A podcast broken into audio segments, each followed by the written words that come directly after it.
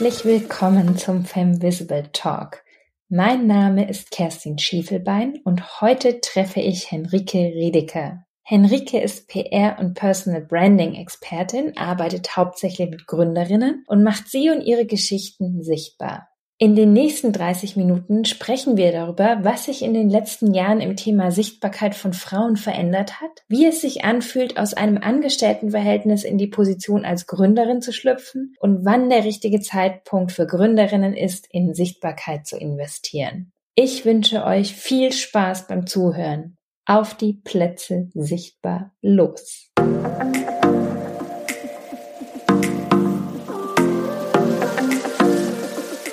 Ja, hallo Henrike, schön, dass du da bist und dass wir dich heute hören dürfen. Ja, vielen Dank für die Einladung. Ich freue mich sehr.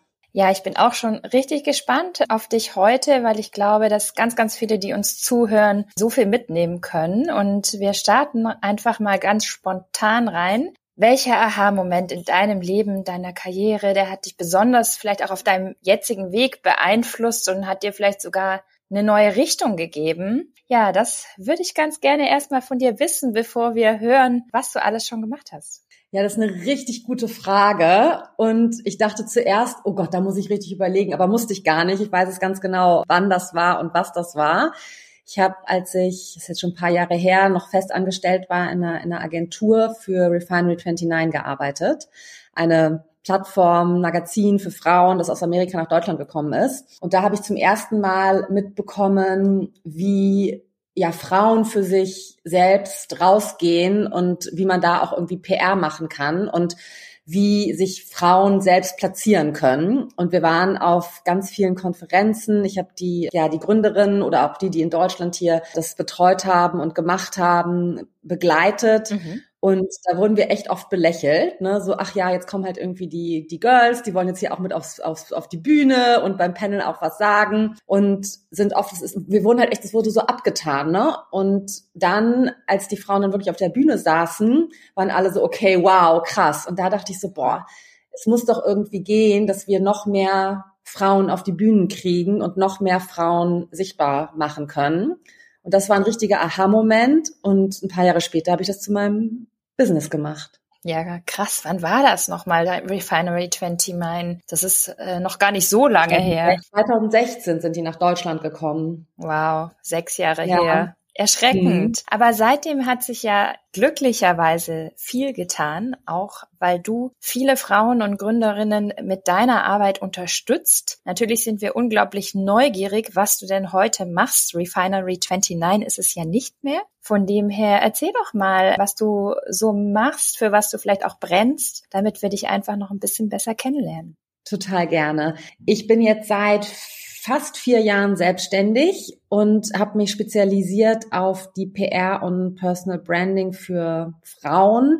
Das sind vor allem Gründerinnen, aber auch Frauen, die selbstständig sind. Manchmal sind auch ein paar Frauen in Führungspositionen dabei und die unterstütze ich dabei, in die Sichtbarkeit zu kommen. Also helfe ihnen dabei zu definieren, was ihre Botschaften sind, versuche mit ihnen rauszufinden, für was sie stehen wollen, welche, ja, welche Säulen sie besetzen wollen und wie sie rausgehen wollen und das eben immer mit ähm, dem Hinblick auf die PR, also auf Public mhm. Relations, die Beziehung mit der Öffentlichkeit.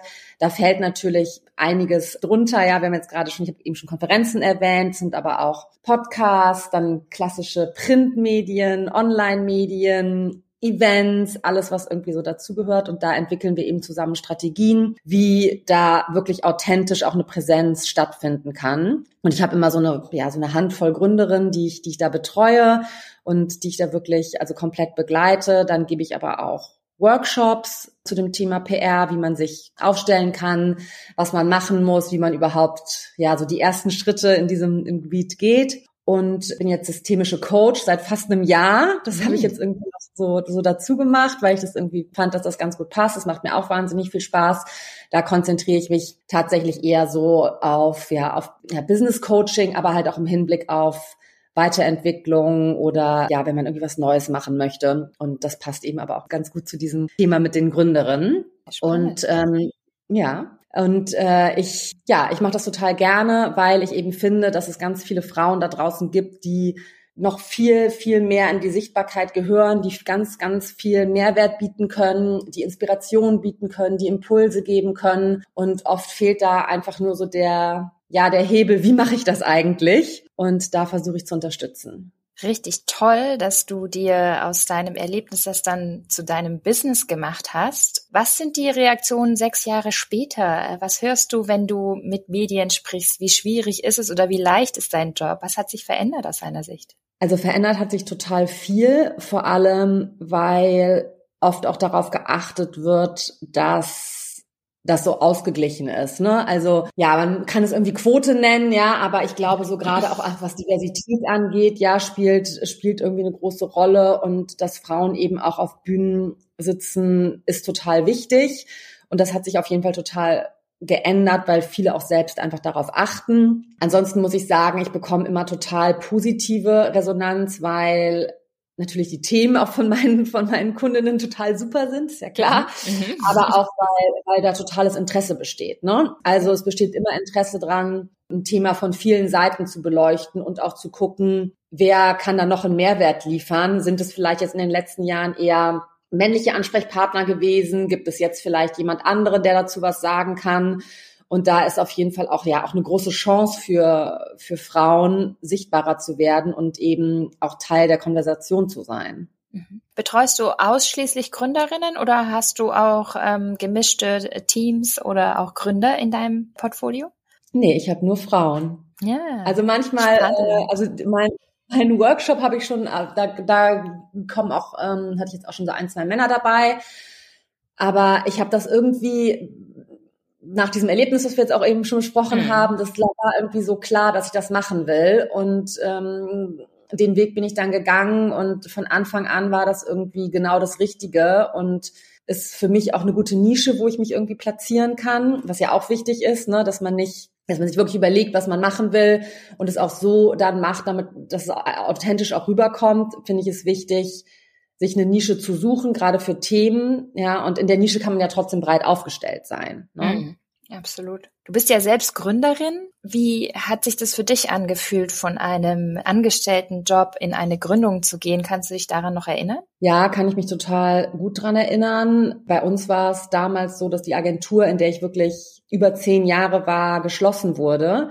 Mhm. Und ich war wirklich, es war halt der, der Weg, selbst was zu machen oder halt nochmal in eine andere Agentur zu gehen. Und ich bin halt totales Agenturkind gewesen. Ne? Ich war immer in Agenturen direkt nach dem Studium und war dann sehr lange in einer Agentur. Und ich habe aber dann relativ schnell gemerkt, dass es irgendwie doch der richtige Weg ist, was, was selbst zu machen. Gerade weil ich halt irgendwie entscheiden wollte, für wen ich arbeite und mit wem und dieses Frauenthema mich irgendwie nicht losgelassen hat.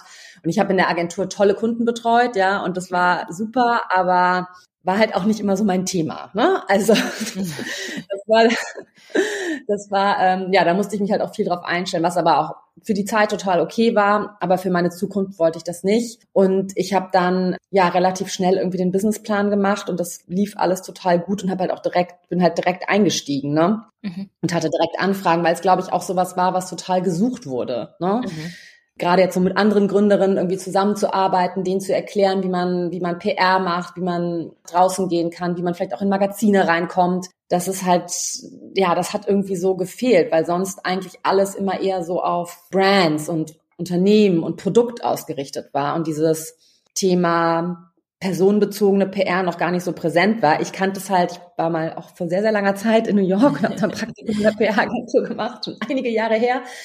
Und da war das total normal, ne? dass nicht nur Menschen, die eh schon bekannt sind oder die ein riesiges Unternehmen geführt haben oder bekannte DesignerInnen waren oder so, dass die PR gemacht haben, sondern es war wirklich jeder oder jede konnte das machen. Ne? Mhm. Das fand ich eben, fand ich damals schon total spannend. Und dann ist es so nach Deutschland rüber geschwappt und da war ich halt, ja, war ich halt mit dabei. Ja, richtig gut. Dazu werden wir auch gleich vielleicht nochmal tiefer eintauchen. Aber auch du brauchst ja selber Sichtbarkeit, um für ähm, sowohl in den Medien Ansprechpartner zu sein, als auch für deine Kundinnen. Wie findest du die oder wie findet man dich? Was ist dein Sichtbarkeitsgeheimnis? Ja, das ist auf jeden Fall auch eine gute Frage, weil ich gelernt habe in jahrelangen, jahrelangen äh, Agenturerfahrungen, dass wir PR-Leute immer hinten stehen. Ja, wir sind immer diejenigen, die so aus der Hinterhand alles steuern und nie im Vordergrund stehen. Ne? Wenn eine Anfrage kommt, die an uns gerichtet war, ne, willst mhm. du mal nicht was zu irgendeinem Thema sagen oder so, äh, war immer das, das erste Jahr, biete irgendjemanden an. Ne? Für wen arbeiten wir gerade? Welche Kunden, welcher Kunde ist wichtig? Ja. Wie können wir die da reinschieben? Und seit ich selbstständig bin, habe ich halt angefangen, das auch für mich zu nutzen und zu gucken, wo ich auch mit dabei sein kann. Und habe halt eben angefangen, mit mal auf einem Panel zu sitzen. Ne? Das mhm. weiß ich auch in den letzten Jahren, ist halt viel online gelaufen. Das war dann, glaube ich, auch nochmal von Vorteil, auch für mich. Dann wurde ich in den ersten Podcast eingeladen. Dann habe ich angefangen, mehr auf Instagram auch über das zu teilen, was ich mache und was mich bewegt. Mhm. Und dann habe ich jetzt Anfang des Jahres auch gesagt, dass ich selbst einen Podcast machen möchte, PR-Karussell. Yeah. Da geht der ist sehr nischig aufgestellt, da geht es wirklich nur um PR und um Personal Branding. Mhm. Und das ist auch so ein bisschen dieses, ja, so PR-Leute aus der, ja, nach vorne zu bringen und so ein bisschen rauszulocken, dass sie auch erzählen und auch, auch rausgehen, weil wir halt echt immer im Hintergrund stehen. Und das läuft ganz gut.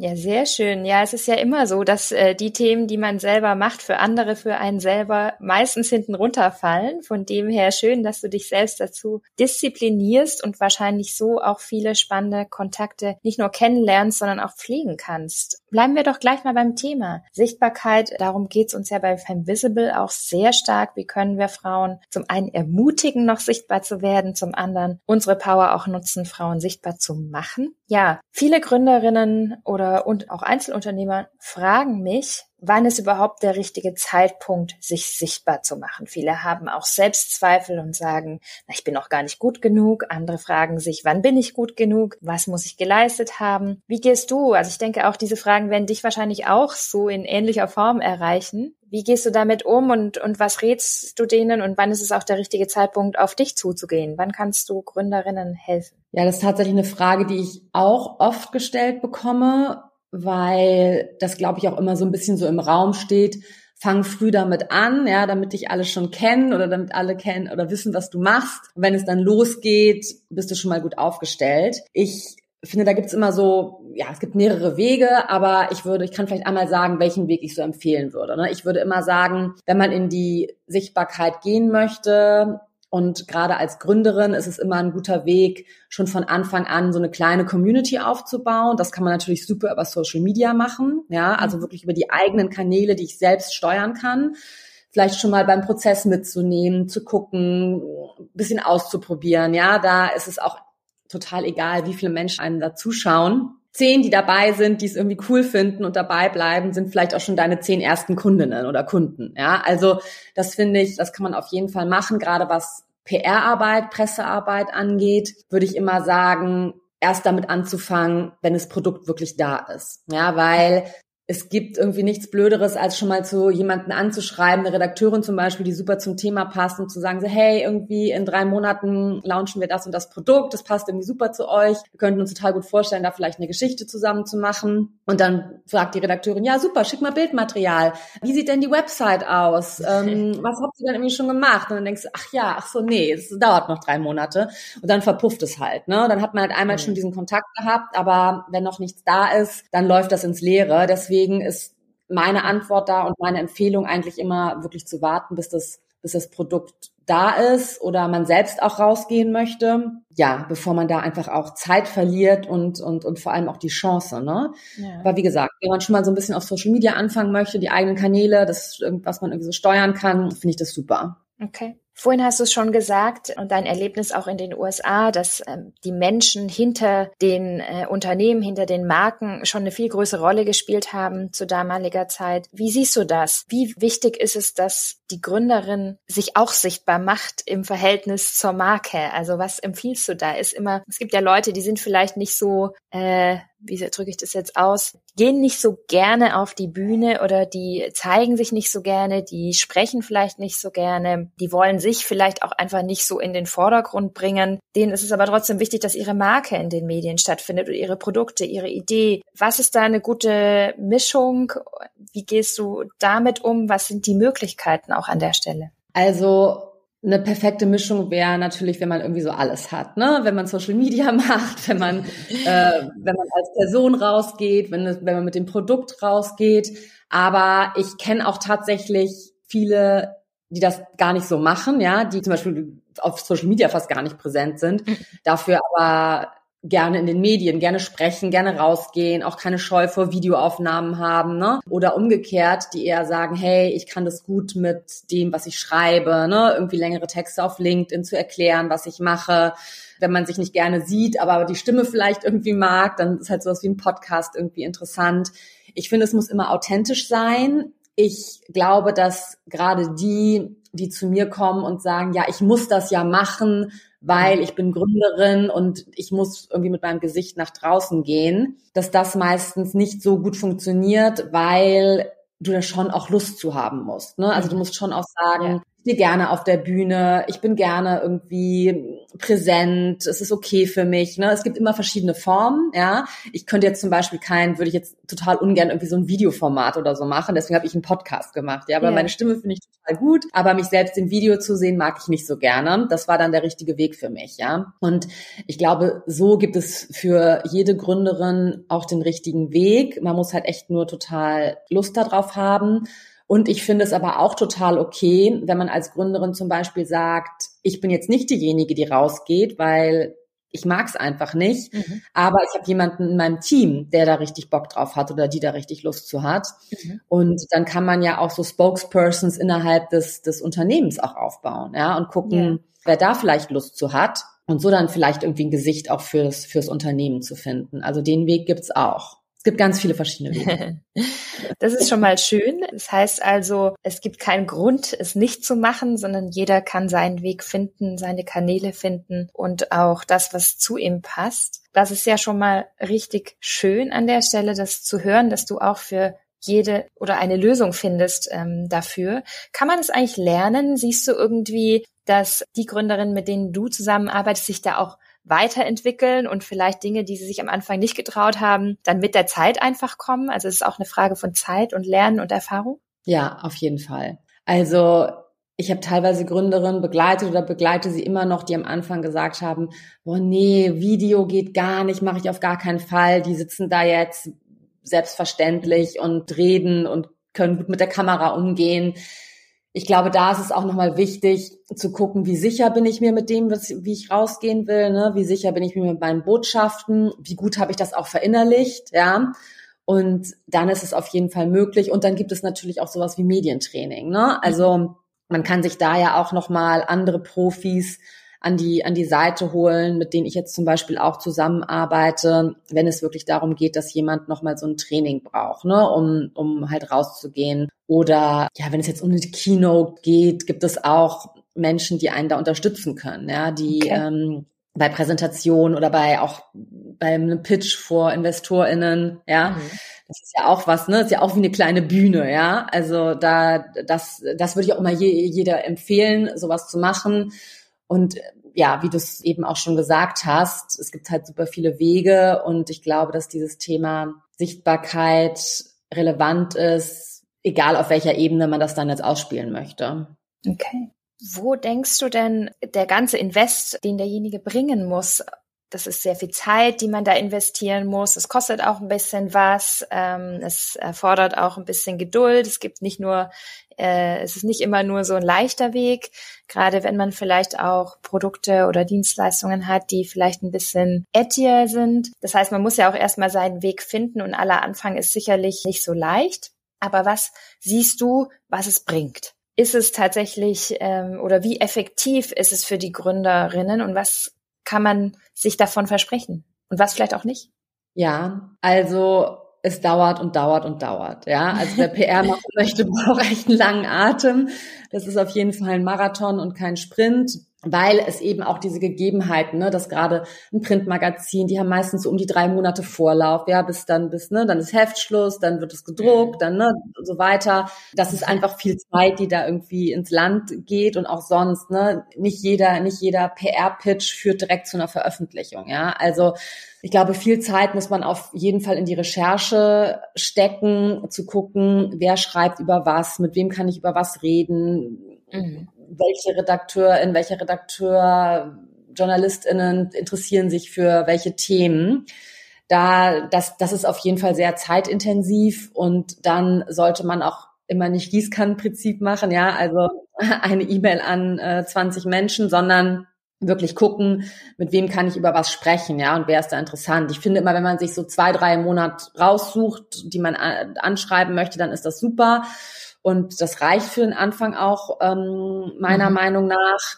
Und dann ist es natürlich, wenn man eine Veröffentlichung hat, das ist halt so, ja, wie so ein Social Proof, ne? Also mhm. jemand anderes empfiehlt dich, ne? Also eine Redaktion, ja. die da sitzt, die bekommen wahnsinnig viele Produkte geschickt, die bekommen wahnsinnig viele Anfragen und deine Geschichte oder dein Produkt ist dann ausgewählt. Das ist für dich natürlich super und dann kannst du es natürlich auch nutzen, ja? Wenn du jetzt zum Beispiel vor InvestorInnen trittst, ja, kannst du sagen, hey, wir hatten jetzt irgendwie schon die und die Veröffentlichung, die und die Magazine finden uns gut Mhm. Dann kann man mit den Verlagen auch absprechen, ob man vielleicht das Logo auf die eigene Website sehen, äh, setzen kann. Ne? Dann steht mhm. dann immer so gesehen in oder bekannt aus. Muss man aber wirklich alles absprechen vorher. Ja, man kann nicht einfach ein Logo nehmen, ne? kleine Warnung an der Stelle. ja. Danke dafür. Ähm, Anfängerfehleralarm. Genau, das, äh, das sollte man auf jeden Fall, auf jeden Fall besprechen. Und dann ist es natürlich super, ne? Du kannst es für dich für Social Media nutzen, ne? Du kannst irgendwie zeigen, in welchen Magazinen du bist, ja. Und da kann man das natürlich dann auch schön drapieren ne? und irgendwie einmal durchblättern. Vielleicht, ja, gibt ja viele Formate, die man Stories, Reels, was auch immer, mhm. die man da nutzen kann.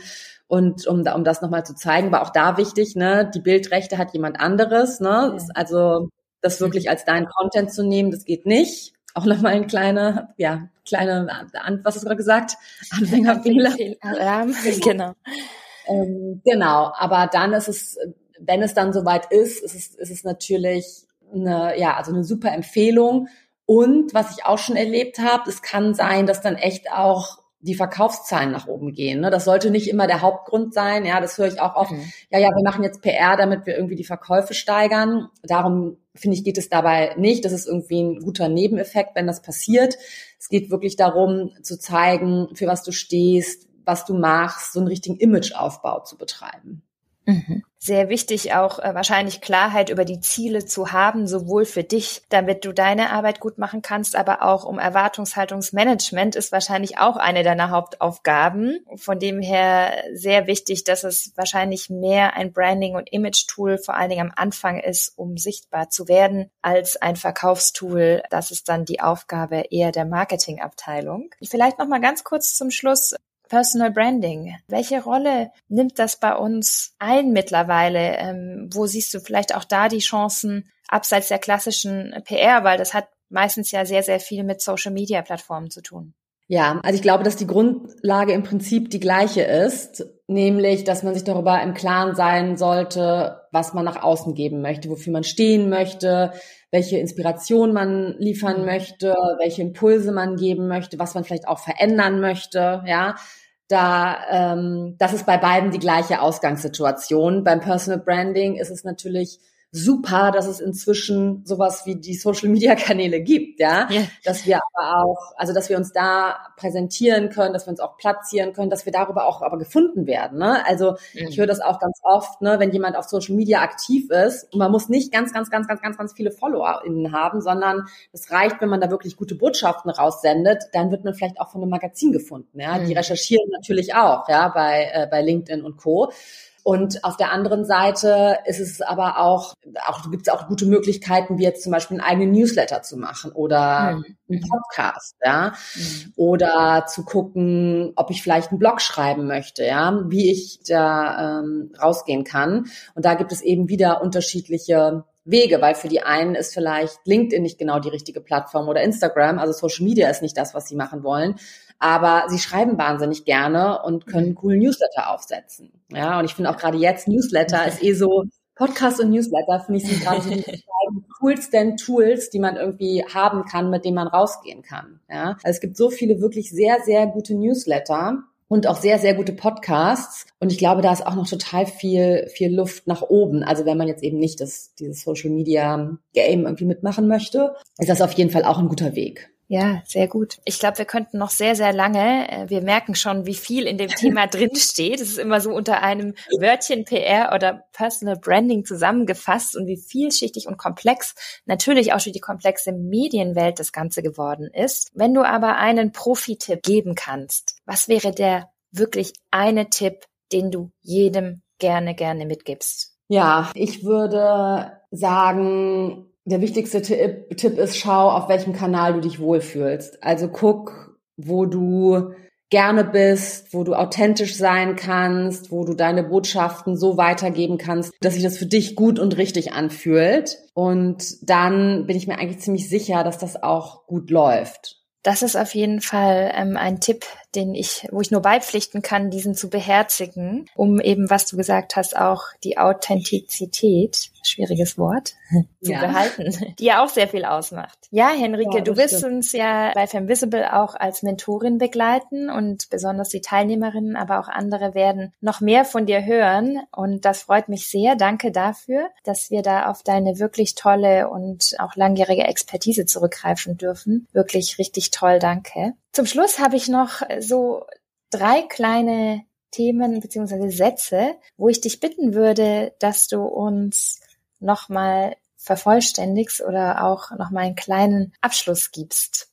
Mein erster Satz, mein Thema und Soundbite, zu dem ich bei allen Menschen im Kopf behalten werden soll. Ist auf jeden Fall PR und Sichtbarkeit für Gründerinnen. Nicht perfekt. Ist auch okay. Und mein bester Mutmacher? Ist mir Feedback von anderen zu holen, um mich wieder auf den richtigen Weg zu bringen. Fantastisch. Henrike, danke, dass du so viel Einblicke gegeben hast, sowohl in deinen persönlichen Weg als auch in das, was dir zum Beispiel auch Mut macht. Danke für deine Offenheit und dass du heute zu Gast warst. Ich freue mich schon, wenn wir uns ganz bald wieder persönlich sehen. Danke dir. Ich freue mich auch. Und Femvisible ist wirklich ein mega, mega tolles Programm und ich freue mich wahnsinnig, dass ich dabei sein kann. Ja, das beruht auf Gegenseitigkeit. Bin schon richtig, richtig gespannt. Und ihr alle, die ihr uns zuhört, dürft gerne auch dabei sein und ähm, beobachtet gerne unsere Webseite. Da wird es auf jeden Fall auch eine Masterclass mit Henrike geben. Und ihr könnt das, was ihr hier gehört habt, dort dann auch direkt mitmachen und lernen. Von dem her, wir freuen uns schon richtig, was uns da auch alle erwartet. Dankeschön. Das war die zweite Folge des Femvisible Talk. Ich hoffe, ihr fühlt euch inspiriert, ermutigt und hattet genauso viel Spaß wie ich. Abonniert uns gerne auf den üblichen Kanälen, überall dort, wo es Podcasts gibt und lasst euch über neue Folgen informieren. Danke, dass ihr euch heute die Zeit genommen habt und wenn ihr mögt, hören wir uns in zwei Wochen wieder.